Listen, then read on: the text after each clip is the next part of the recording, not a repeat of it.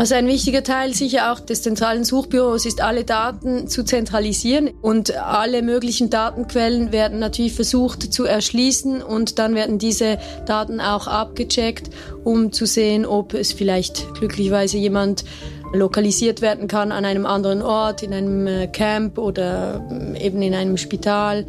Das kommt dann immer auf die Situation an. Mein Name ist Nicole Windlin. Ich bin äh, Leiterin des Suchdienstes für vermisste Familienangehörige des Schweizerischen Roten Kreuzes. Das ist der Podcast SRK Aktuell. Ich bin Nicoletta Cimino.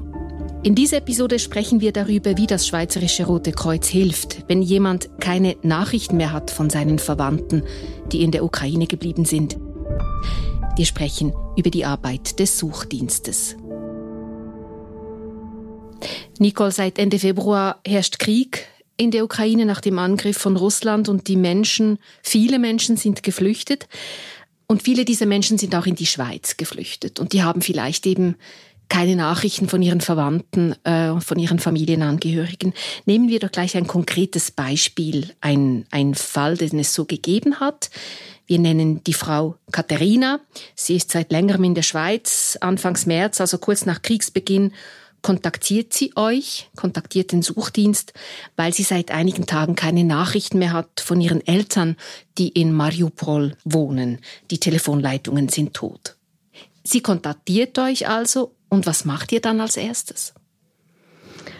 Dann hören wir als erstes gerade mal gut zu, versuchen äh, zu verstehen, was genau die Ausgangslage ist, versuchen auch einfach zuzuhören, um mal emotionale Entlastung zu geben für die Person, weil es für sie oft auch sehr schwierig ist anzurufen und sie sehr verzweifelt sind, um auch etwas Ruhe reinzubringen, um nachher auch die Situation besser verstehen zu können und zu analysieren, welche Möglichkeiten das wir haben, um den betroffenen Personen zu helfen.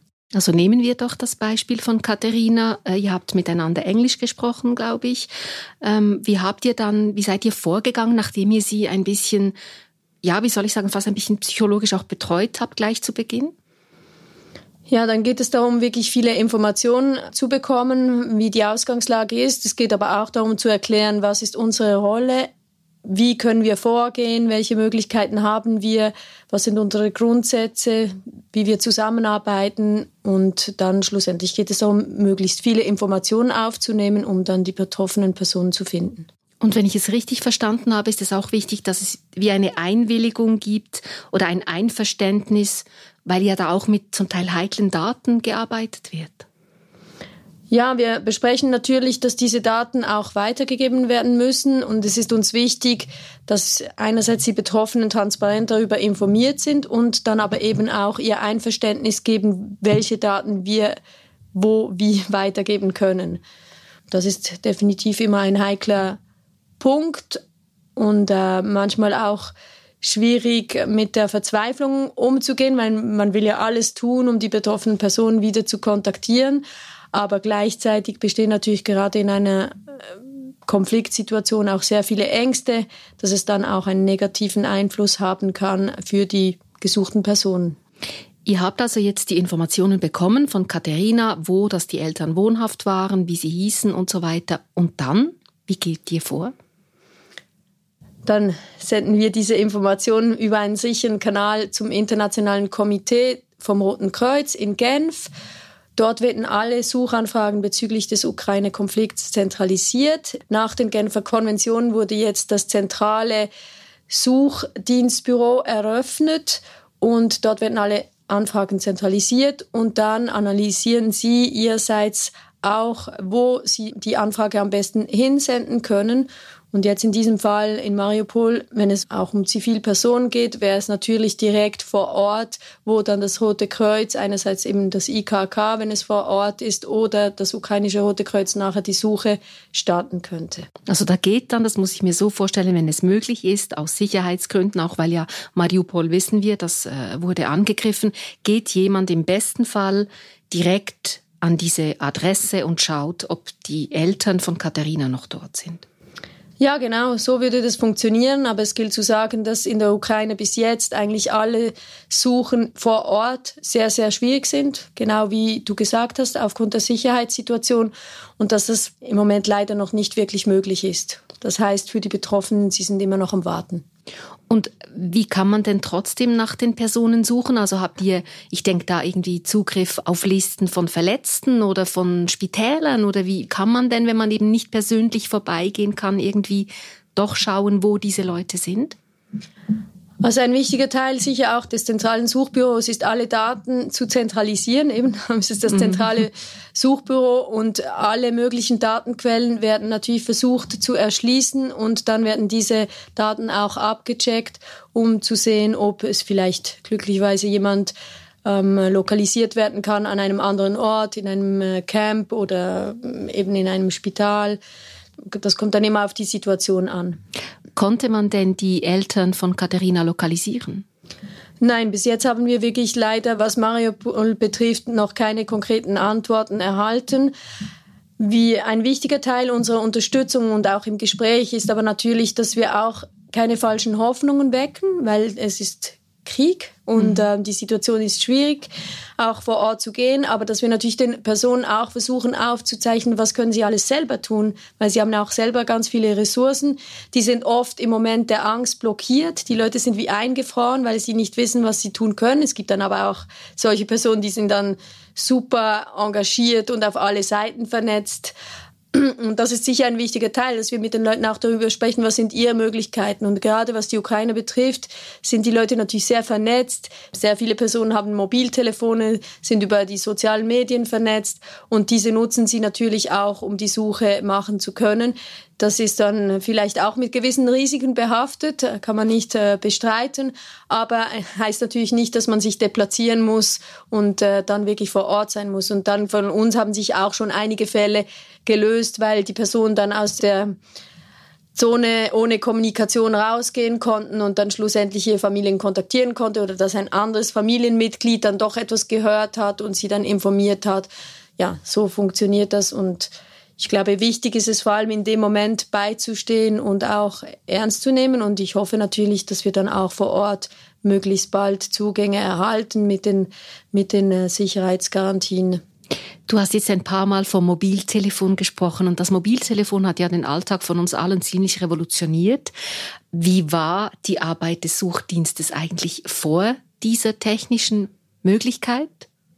Ja, sie war eigentlich ziemlich ähnlich, würde ich jetzt mal sagen. Was sich sicher verändert hat, ist die Zielgruppe schlussendlich, dass eben viele Leute, die ein Mobiltelefon haben oder Internet, äh, E-Mail-Adressen, soziale Medien, die können den Kontakt jetzt selber herstellen. Das heißt, ähm, die sind nicht mehr auf Rotkreuz-Nachrichten zum Beispiel, die traditionellen mhm. auf Papier angewiesen, die natürlich heute auch digital über sichere Kanäle übermittelt werden und damit schneller werden, sagen wir mal so.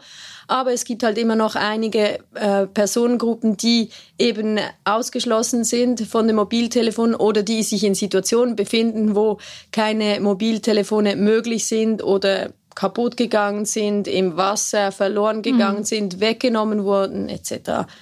Also eine wichtige Situation ist, wenn natürlich Leute in Gefangenschaft geraten, dann haben sie nicht die Möglichkeit, ihre Mobiltelefone zu benutzen.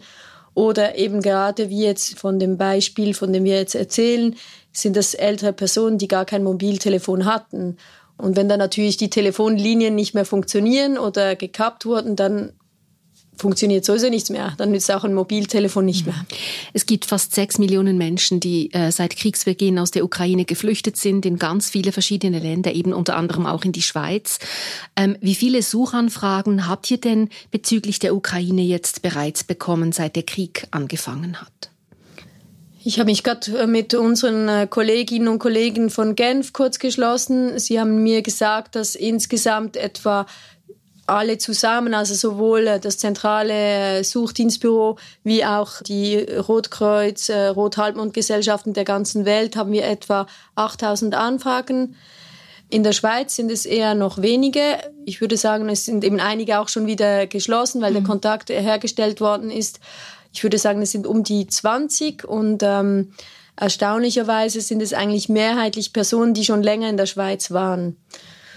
Und ich habe mir auch überlegt, warum ist das so? Warum kommen die Leute, die seit kürzem geflüchtet sind, äh, noch nicht zu uns? Ist anscheinend sind wir nicht die einzigen. Auch in den anderen Ländern ist es eher noch wenig. Und ich denke, es hat einfach damit zu tun, dass die Leute, die hierher kommen, mit ihrer Flucht äh, schon so viel zu tun haben, äh, zuerst ankommen müssen, die Kinder müssen in die Schule, Deutschkurse etc., mit dem ganzen Wechsel auch so beschäftigt sind, dass ich erwarte, dass dann später noch etwas kommt. Das ist auch etwas, das wir von anderen Personen, die geflüchtet sind, so kennen, dass es zuerst einen Moment braucht, bis man dann auch die Energie und den Mut hat, ähm, sich auf das einzulassen. Und hoffentlich sind auch viele natürlich noch in Kontakt mit ihren Liebsten, die vor Ort zurückgeblieben sind. Das sind ja oftmals nicht nur ältere Personen, sondern auch alle Männer, die in den Wehrdienst einrücken mussten. Mhm. Die letzten Jahre, mit was für Gesuchen wart ihr vor allem beschäftigt beim Suchdienst? Ja, die letzten Jahre kann man sagen, wenn man über die letzten fünf Jahre zurückdenkt, waren wir etwa mit Gesuchen aus 100 verschiedenen äh, Nationalitäten äh, beschäftigt. Es gibt aber auch Schweizer und Schweizerinnen, die uns kontaktieren. Das ist auch eine wichtige Gruppe. Familie kreiert die verschiedensten Situationen, wo ein Kontakt verloren gehen kann. Aber natürlich in den letzten eineinhalb Jahren hatten wir sehr viele Anfragen aufgrund der Situation in Afghanistan und aber auch in Äthiopien, ähm, in der Tigray-Region, wo sehr viele Kontakte verloren gehen aufgrund des Konfliktes, der dort herrscht. Es gab ja diese große Flüchtlingsbewegung, also ganz, ganz viele Menschen, die auf dieser Flüchtlingsroute unterwegs waren, 2015, 2016. Dort gingen auch zum Teil Personen dann verloren, verloren sich aus den Augen. Wie groß war da ähm, eure Aufgabe oder ja die Arbeit? Ja, da haben wir natürlich sehr viele Anfragen bekommen, aber die kommen auch sonst äh, laufend rein. Fluchtbewegungen sind ja vielleicht schon manchmal zyklisch oder dann akut oder dann mehr in den Medien präsent, aber die gehen ja auch weiter und ähm, wir sind sicher immer noch dabei, auch Anfragen zu bearbeiten aus äh, 2015 und 2016. Wenn wir jetzt ganz weit zurückschauen, wer hat eigentlich diesen Suchdienst, der ja total Sinn macht, weil in Konfliktsituationen schnell man einander eben nicht mehr findet oder nicht mehr weiß, wo jetzt die Familie ist. Was ist die Geschichte dahinter? Die Geschichte geht wirklich auf den Ursprung des Roten Kreuzes zurück. Es war nämlich Henri Dunant, der in der Schlacht von Solferino auf Soldaten traf, die am Sterben waren und diese haben ihn gebeten, eine Nachricht an ihre Familien zu übermitteln, dass sie leider verstorben sind. Das hat er getan. Er hat Briefe geschrieben, sie mit nach Genf genommen und in Frankreich den Familien übermittelt. Es war so, dass eigentlich diese Aktion sogar vor der Gründung des Roten Kreuzes ähm, stattfand und es ist seither fester Bestandteil der Aktivitäten der Rotkreuz- und Rothalbmondbewegung. Danke für dieses Gespräch, Nicole Windlin. Bitte gern geschehen. Mehr Informationen zur Hilfe des SRK in der Ukraine und für ukrainische Flüchtlinge gibt's auf der Webseite redcross.ch. Der Podcast SRK aktuell ist eine Produktion der Audiobande für das Schweizerische Rote Kreuz.